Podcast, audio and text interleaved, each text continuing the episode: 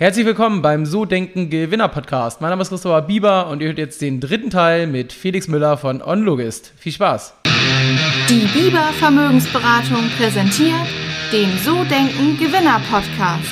Vermögensberatung für Unternehmen und Unternehmer in Hamburg.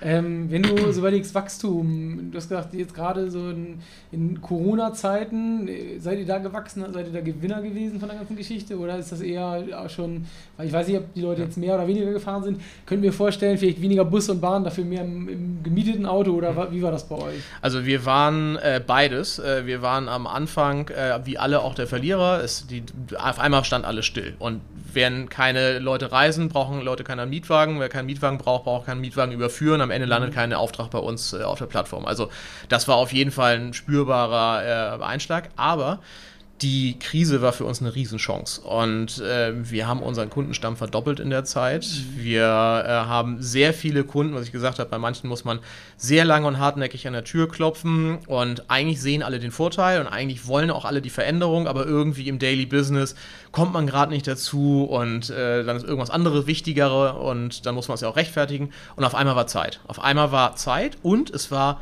Bedarf für Digitalisierung, weil der Disponent war nicht mehr im Büro, äh, es gab keinen, keinen, der es physisch irgendwie machen konnte. Man braucht eine digitale Lösung. Und viele merkten da auch, oh, hätten wir jetzt OnLogist, wären wir zumindest auf dem Bereich Logistik schon mal autark ähm, und nicht anfällig für irgendwelche Corona-Maßnahmen, mhm. sondern das ganze Geschäft würde weiterlaufen. Und dadurch haben wir viele Kunden, die, mit denen wir schon vorher im Kontakt waren, während der Corona-Zeit auch umdrehen können, begeistern können. Also deswegen war es für uns eher eine Chance und haben auch in der Zeit eher viel investiert in Weiterentwicklung und eben dieses ganze Thema kontaktlose Fahrzeugübergabe, Protokollierung und ähnliches, um gewappnet zu sein, beziehungsweise unsere Kunden und Dienstleister gleichermaßen auch für ja, fit für Pandemien zu machen. Okay. Ja, mega. Eigentlich ja nicht verkehrt. Und was würdest du sagen, so Investitionen ins Unternehmen, ähm, was hat so am meisten Umsatzwachstum gebracht bei euch? War es Marketing, weiß ich, habt ihr Sales noch ausgebaut? Wo, oder ähm, was würdest du sagen, was war am meisten, was hat am meisten gebracht? Die Software oder wo investiert ihr am meisten und was Also wir haben, haben am allermeisten in die Software investiert, ist klar. Das ist unser, unser Hauptgebiet, Haupt, äh, um einfach auch alle Eventualitäten abbilden zu können. Man denkt am Anfang, ja klar, Fahrt wird beauftragt und dann unten nimmt sie einer weg, das war's. Dann kommt die Abrechnung, dann habe ich gesagt, das Schadensmanagement. Nach dem Schadensmanagement kommt dann auch noch irgendwie Sonderfälle.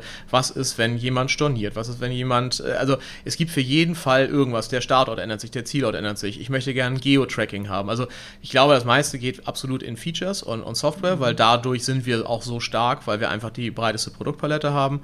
Ähm, aber gleich danach ähm, Sales. Sales mit flankiertem Marketing. Das sind natürlich unsere, unsere äh, Haupt, Hauptfelder, in die wir investieren. Und wie ich gerade gesagt hatte, das Thema PR war gut investiertes Geld, hat einen, hat einen Impact gebracht mhm. und äh, da sind jetzt unsere meisten Aufgaben drin, weil die Software, würde ich sagen, Proof Concept und äh, alles hat, was man im Moment braucht. Deswegen können wir uns auch sehr jetzt auf, auf externe Vermarktung konzentrieren. Und wenn du ähm, dir nochmal Marketing, du hast gerade gesagt, so das anguckst, PR, SEO, Direktkontakte, Messen wahrscheinlich früher etc. Was war so am effektivsten? Was hat euch am meisten gebracht von allen? Ähm, ja, das, die Kombination aus PR und, und LinkedIn. Direkte Ansprache. Es ist ja schon ein, also kein B2C-Kunde, ja, das hatten wir ja schon, aber normal mhm. sucht ja nicht jemand nach, nach einer Logistiklösung für große Autovermieter. Also da muss man die Leute direkt attackieren mhm. und muss direkt in Direktvertrieb gehen. Und wenn das natürlich kombiniert ist mit, ich habe ja schon was über euch gelesen und ich habe ja schon hier im Fachartikel und ich habe auf LinkedIn eine direkte Anfrage, so diese Kombination im B2B-Bereich aus den zwei Instrumenten, äh, interessante Beiträge selber auch schreiben, PR und eben direkte Kontaktaufnahme, das würde ich sagen, ist für den Bereich gut. Wenn wir jetzt in diesen B2C-Bereich reingehen, klar, da ist es mhm. was ganz anderes. Da kann man eher die klassischen äh, Maßnahmen, ich, mein Auto von Hamburg nach München, was ich mir bei einem Autoportal gekauft habe, was mache ich? Also da gibt es natürlich viel mhm. mehr Suchanfragen, AdWords und das wäre dann eher der B2C-Bereich.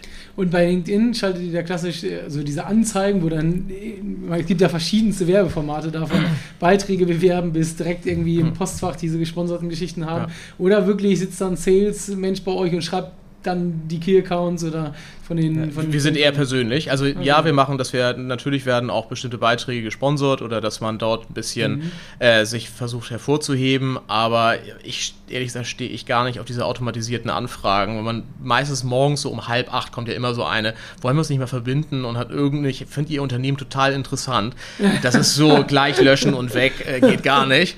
Aber äh, eher, dass wir wirklich hier, wir haben gute Jungs im, im Sales-Team und die dann direkt reingehen, persönliche Ansprache, aber eben kombiniert mit vielleicht schon vorher mal eine kleine Anzeige gesehen oder mal einen guten Artikel gesehen, sodass es nicht total kalt ist. So ein bisschen vorbereiten und dann persönlich direkt rein. Sehr cool. Das, das, bringt uns zum nächsten Thema, Mitarbeiter. Würde ich ja. auch gerne noch mit dir drüber sprechen. Wie waren so die ersten Schritte? Wie habt ihr euren ersten Mitarbeiter eingestellt? Ähm, was würdest du sagen, gibt es bei euch mittlerweile so klare Hierarchien? Ähm, wie arbeitet ihr mit den Mitarbeitern? Es ist auch immer etappenweise gewachsen natürlich. Der erste Mitarbeiter hatte sich, glaube ich, eigentlich noch auf ein altes Projekt von uns beworben und dann war Onlogis da und gesagt, ja, du wolltest irgendwas mit Sport machen, aber hast nicht Bock auf Autologistik? und äh, konnten ihn Gott sei Dank überzeugen und äh, das, das, das war auch sehr, sehr gut. Wir ähm, gehen viel über äh, Werkstudenten und von Werkstudenten dann auch, wenn die dann irgendwann so weit sind, äh, sagen, ach, wollt ihr nicht vielleicht doch da bleiben. Wir haben die meisten Werkstudenten sind dann mit dem Folgevertrag auch richtige mhm. langfristige Mitarbeiter geworden. Und das Thema Langfristigkeit, so wie ich auch gesagt habe, wir versuchen unternehmerisch langfristig als Firma zu agieren, genauso bei den Mitarbeitern. Äh, es ist ein enormer Wissensaufbau, der hier statt. Das ist nicht eine Sache, die man mal kurz lernen kann, sondern es sind, äh, es sind einfach verschiedenste Dinge, die weitergegeben werden, wo, wo wir wissen, okay, wenn Auftraggeber oder Kunden allgemein anrufen, die fühlen sich verstanden in dieser doch sehr speziell nischigen Branche. Und deswegen ähm, sind wir sehr organisch gewachsen, haben lang, langfristige Mitarbeiter und mittlerweile kommen natürlich die Hierarchien. Das, was ich mittels gesagt hatte, dass äh, Sachen abgeben.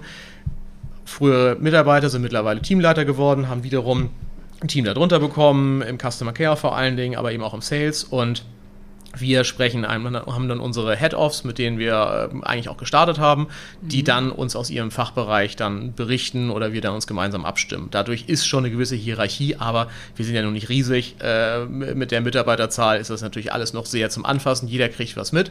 Aber man merkt, so die ersten Wachstumsschmerzen mhm. ähm, kommen ab ein paar Leuten, dass man dann auf einmal merkt, warte mal, man kann nicht jetzt mit jedem, sondern es muss eine gewisse Struktur und Hierarchie geben, aber wir sind nicht jetzt irgendwie eine Pyramide, sondern schon noch sehr flach. Okay, und was macht ihr, um diese Langfristigkeit der Mitarbeiter zu garantieren? Also, dass sie lange bleiben? Du hast gesagt, ihr habt früher zusammen gekocht äh, mittwochs ja. oder macht jetzt noch so ein Lunch zusammen.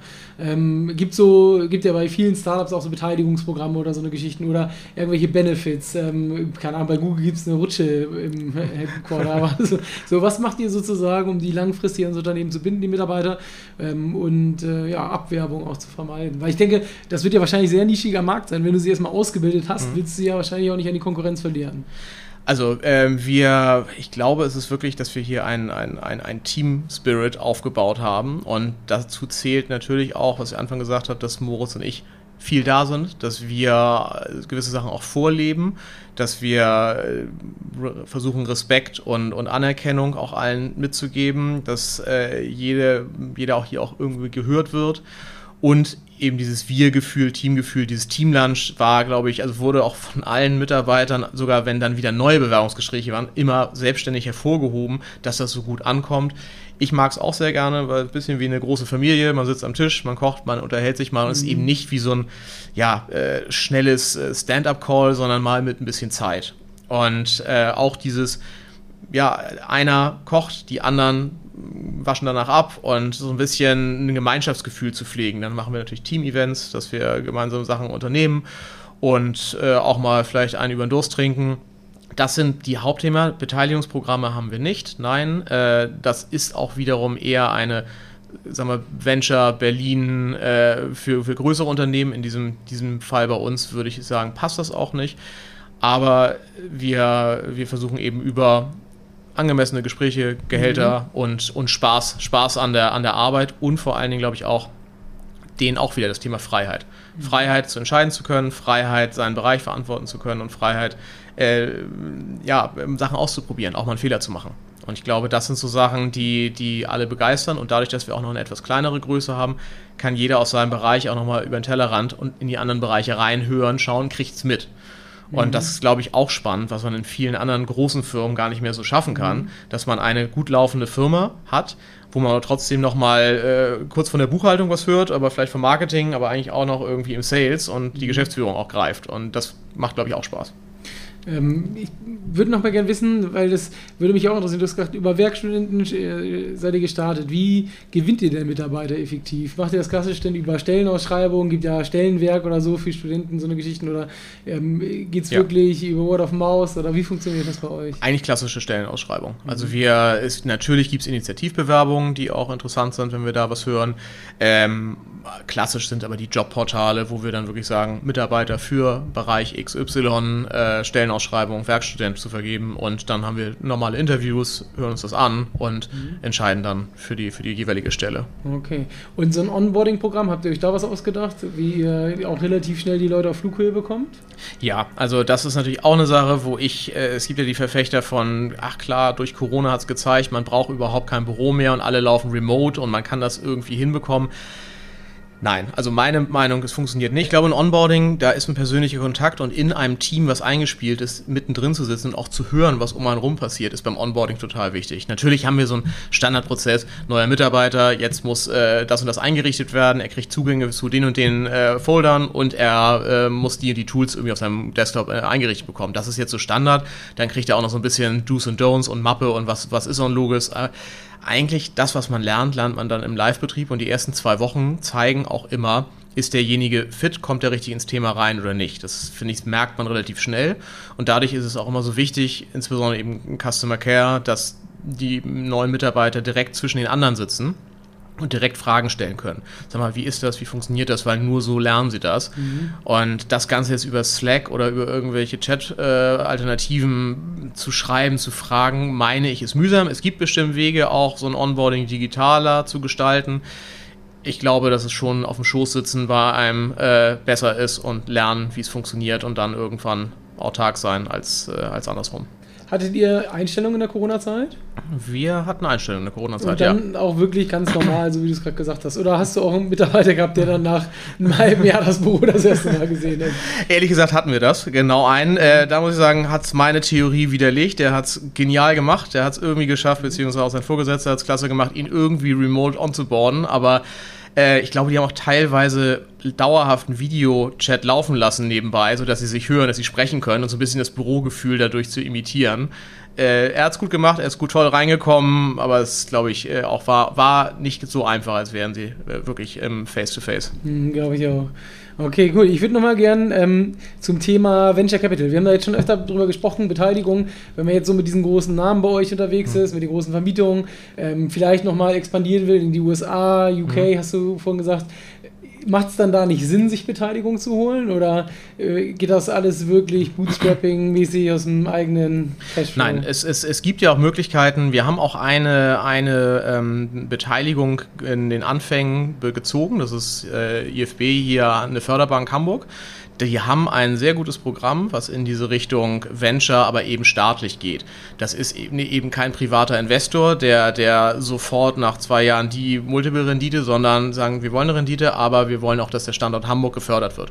So, das ist zum Beispiel ein Partner gewesen, wo wir sagen, das ist toll, die, die hatten wir, haben wir gerne an Bord.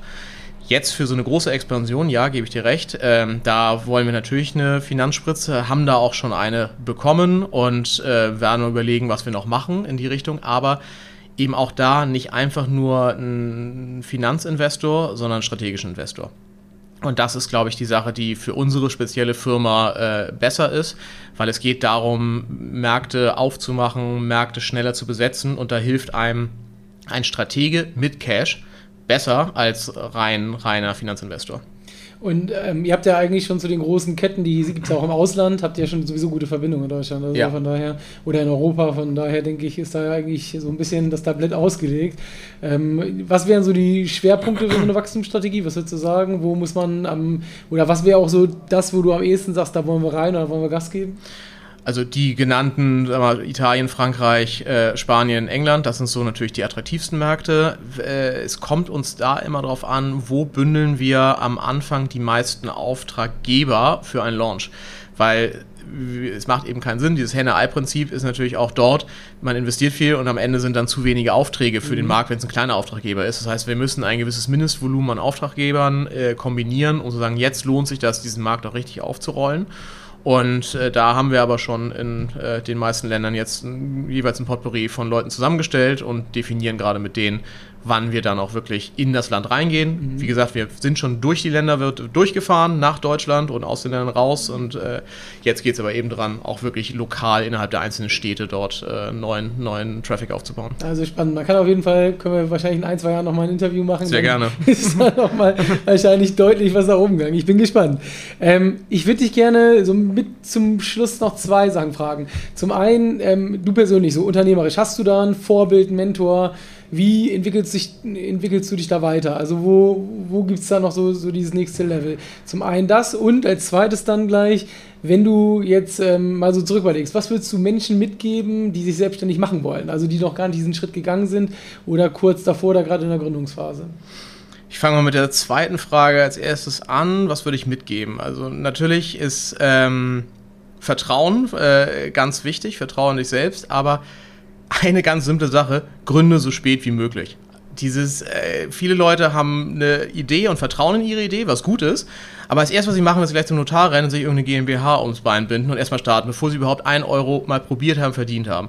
Das heißt, äh, man kann auch am Anfang erstmal ein, ein, ein, eine Idee ausprobieren, sie erstmal validieren, vielleicht auch mit Leuten drüber sprechen. Auch das ist es. Wir, wir haben schlechte Erfahrungen gemacht, aber großteils haben wir noch schlechtere Erfahrungen gemacht, wenn wir nicht über unsere Sachen gesprochen haben. Das drüber sprechen hilft und die Angst haben, dass gleich der Nächste einem irgendwie eine Idee klaut, ist irgendwie, glaube ich, auch nicht, nicht richtig, weil wer sich nicht austauscht, kommt da nicht weiter. Aber genau das Austauschen, Ideen sparen und, äh, und dann vielleicht mal dieses, äh, was war das, Minimal Viable Product, also einfach mal so einen Testballon starten, vielleicht mit einem Auftraggeber ein ganz schlankes Produkt bauen und es ausprobieren. Äh, bevor man jetzt sich in riesige Verträge und AGB, sobald das alles manifestiert ist und das kostet alles nur Geld. Da, und das kann man sich, glaube ich, am Anfang, wenn man klein gründet, sparen. Kommt natürlich auf den Business Case drauf an. Und ja, das Thema Vorbild. Ähm, ich würde sagen, ich habe jetzt nicht so den, den Namen, wer so mein, mein Vorbild ist, oder also, wir brauchen jetzt unbedingt die amerikanischen großen Gründer. Ich finde auch wieder den, den Hanseaten, den Hamburger Kaufmann, der es schafft, trotzdem auch im höheren Alter interessiert und offen zu sein für Neues und sich das zu bewahren. Trotzdem eine klassische konservative Einstellung im Hintergrund mitzubringen, aber einfach offen und wertneutral an neue Ideen ranzugehen. Und das ist, glaube ich, eine Sache, äh, die ich versuche bei mir offen zu halten, weil natürlich hat man seine Erfahrungen und dann kommt man schnell, ach, das klappt doch eh nicht und fährt langsam in so einem, durch meine Erfahrung wird der Blickwinkel immer enger. Und ich glaube, es zu schaffen, dass man auch mit höherem Erfahrungsschatz nicht trotzdem sagt, ach, habe ich erfahren, das klappt nicht oder das klappt doch, sondern eher ein bisschen wieder unvoreingenommener an die Sachen ranzugehen und sich so eine etwas jugendliche Naivität auch im höheren Unternehmeralter zu bewahren. Das ist, glaube ich, ein Ziel als, als Vorgabe. Ja, mega. Felix, vielen, vielen Dank für deine Zeit und für das Gerne. Interview. Hat mir eine Menge Spaß gemacht. Und ich bin gespannt, äh, wo es die nächsten Jahre hingeht. Also muss man nur die Ohren und Augen offen halten. Ja, ich, äh, ich hoffe, du liest viel über uns und ja, freue mich, dann kommst du wieder. Danke, danke. Ciao.